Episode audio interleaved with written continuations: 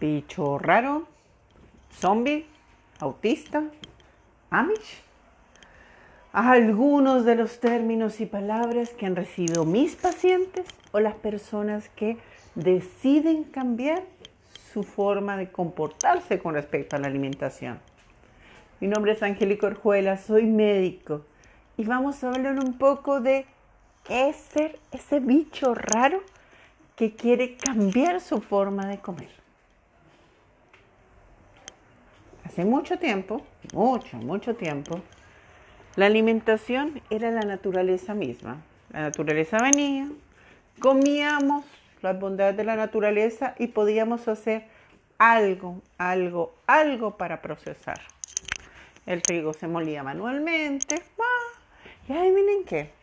Esos bellos, maravillosos y especiales trigales tenían 50, 70 centímetros. Podemos ver esa foto maravillosa de la niña con el cabello hermoso, dorado, como el trigo que caminaba entre los trigales. Pero trigales de 50 centímetros. No plantas de trigo de 3 metros de alto. Ya eso no es naturaleza. Ya eso es la mano del hombre interviniendo en la genética. Y también veíamos vacas lindas, maravillosas, especiales, pero vacas que no recibían antibiótico, vacas que tenían un proceso maravilloso de gestación, en donde la gestación después que venía, la succión, el calostro, ese ternerito que venía y se pegaba a la pechuga de la vaca, y ahí vienen que sacaba uno a uno esos centímetros de esa vid de vida que era la leche y ese ternerito refluía. Y cuando refluía esa leche, que después se descomponía, entre comillas, porque no se descomponía, en la ubre de la vaca, aparecía la famosa y maravillosa lactasa. La enzima que digiere la leche y en ese proceso de va y viene, ordeñaban y estábamos integrando parte de la lactasa que ya se predigería que nos ayudaba nuestra lactasa endógena a funcionar bien y a que la palabra intolerancia no fuera una palabra de todos los días. Seguimos hablando. Y el agua que tomamos, sí, seamos conscientes, el agua que se tomaba antes favorecía la transmisión de infecciones, favorecía enfermedades, pero no en todos los lugares. En los núcleos no urbanizados el agua era de manantial, se tomaba libre demanda, tenía un sabor dulce, se disfrutaba. Ahora tomar agua de la llave es lo más cercano a suicidar la pobre flora intestinal. ¡Wow!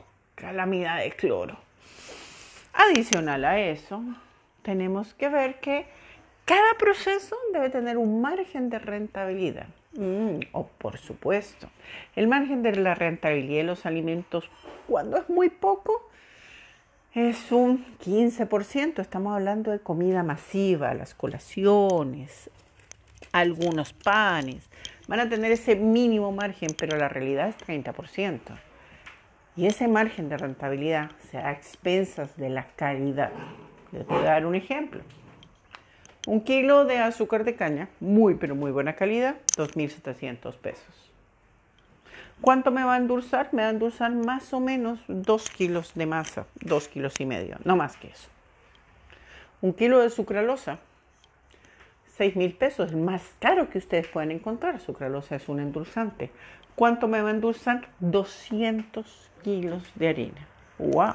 ¡Qué negocio!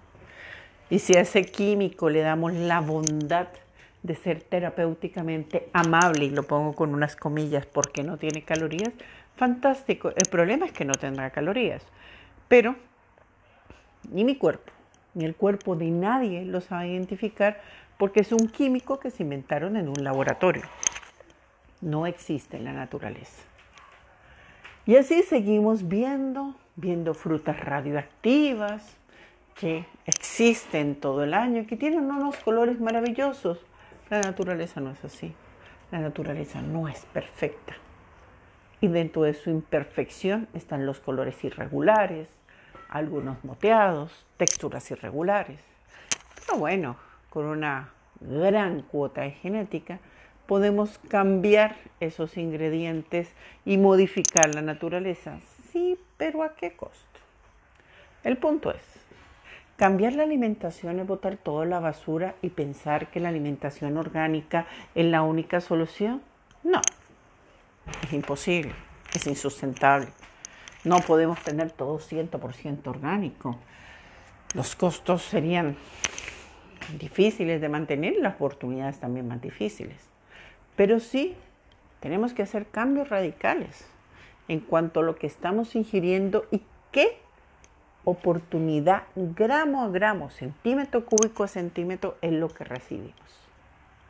Y esa es la conversación que debemos llevar con nuestro entorno. Primero con nuestro entorno más amado. Porque la alimentación tiene un componente emocional, tiene un componente de aceptación también. Y si es nuestro entorno más cercano el que nos critica, el que nos dice, yo nunca he cambiado mi forma de comer, tú tampoco. Yo siempre he así, mis abuelos comieron así, tú tienes que comer así. Si estamos con ese discurso, tenemos que también guardar herramientas para tener una conversación franca y sincera, en donde si esta alimentación se ha modificado tanto, en donde si esta alimentación industrializada nos está enfermando, y si ya contamos con un diagnóstico, el entorno debe aprender a respetarnos. Y eso es otro punto, la alimentación es diversidad y es respeto. Porque mi plato no tiene que ser el punto de conversación de toda la familia, porque mi plato es mi decisión y mi responsabilidad individual. Porque lo más importante en la alimentación es el espacio para compartir esa ingesta de alimento, pero no necesariamente mi plato tiene que ser igual a todos los demás. ¿Y por qué es tan importante esto? Porque buena parte de las personas que desean cambiar su forma de alimentación fracasan por intervención de opinólogos, por intervención de expertos, entre comillas, que vieron dos matinales o escucharon dos Instagramers y ya son dueños de toda la razón. El plato de comida es algo total y absolutamente autónomo a cada persona, autónomo a cada individuo. Las necesidades que tiene cada persona varían desde las necesidades funcionales hasta las necesidades emocionales. Comer no es meterle benzina a una máquina.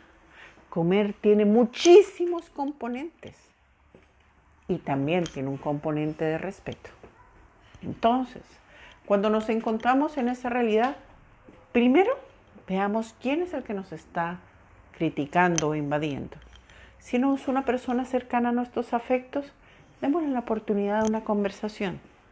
Si no es cercana a nuestros afectos, alejémosla más, porque esta persona solamente quiere intervenir y criticar como tantos. Pero aprendamos a respetar nuestro espacio, nuestro bienestar. Un plato de comida siempre tiene que generar placer, tiene, no debe, tiene. La comida por esencia tiene que darnos una cuota de placer, porque si hay placer hay endorfinas. Si endorfinas tenemos buena secreción de enzimas. Si tenemos buena secreción de enzimas, absorbemos todos los nutrientes. Y si absorbemos todos los nutrientes, adicional a tener bienestar por la energía que nos dan esos nutrientes, también tenemos bienestar por la libertad de la decisión que estamos tomando. La alimentación tradicional, miremosla de atrás hacia adelante. Somos personas que trabajamos la tierra, salimos, aramos, y desde tempranas horas estamos rompiendo leña, cortando leña y llevándola al horno. No, no. Así que la cazuela que comían nuestros abuelos no nos la ganamos. Afectivamente la podemos disfrutar una vez al mes, dos veces, pero no puede ser la comida de todos los días porque son comidas hechas para personas que trabajan de forma ardua, dura. Nosotros no nos ganamos eso. Y así podemos ir revisando paso a paso. Así como el hombre cambió y ahora tiene que utilizar mucho más su intelecto y menos el esfuerzo físico porque aparecieron las máquinas para favorecernos las labores, así mismo cambia la alimentación. Ahora lo que debemos buscar son avisa, años de vida saludable activos, no años de vida postrados, no años de vida de carga social, no años de vida enfermos. Y todas estas oportunidades las da la alimentación. Así que por favor, si cualquiera de los que me está escuchando tomó la decisión de cambiar la alimentación, si tú te sientes sensibilizado con estas palabras, transmite esa sensibilidad a las personas que te aman. Llévalas. Y si te cuesta trabajo hacerlo con tus propias palabras, utiliza este podcast. Envíalo. WhatsApp. Replícalo. Donde el plato de comida nos está dando la oportunidad de ser libres, de no tomar pastillas, de no cargar con la mochila de medicamentos y la mochila de dolencias. El plato de comida nos da la oportunidad de disfrutar de energía única, excepcional, para cumplir en este mundo demandante que nos pide mucho más que solamente 12 horas de vigilia, nos pide mucho más. Así que vamos con todo, hagámoslo juntos. Denme esta oportunidad de ayudarles un poco en esta necesidad de cambio. Hoy este podcast lo inspiró una paciente con una necesidad sentida de todos los días de muchos pacientes, pero fue una paciente en especial que lo inspiró, que espero que cuando lo escuche siente que va a sentir que llega al corazón, va a sentir que la sensibilidad de todo lo que contó se está traspasando en este audio. Soy Angélica Orjuela, médico, y espero sensibilizarlos al cambio, sensibilizarlos a vivir una dieta no de moda, sino que una vida de cambio, de revolución, de revolución para esta sociedad y esta economía que es un cuerpo funcional. Los espero en mi próximo podcast y espero comentarios de ustedes también. Que tengan un bello, maravilloso día lleno de mucha energía en un mundo más allá de estar sin culpa, sin calorías, mucho más que eso. Feliz y maravilloso día.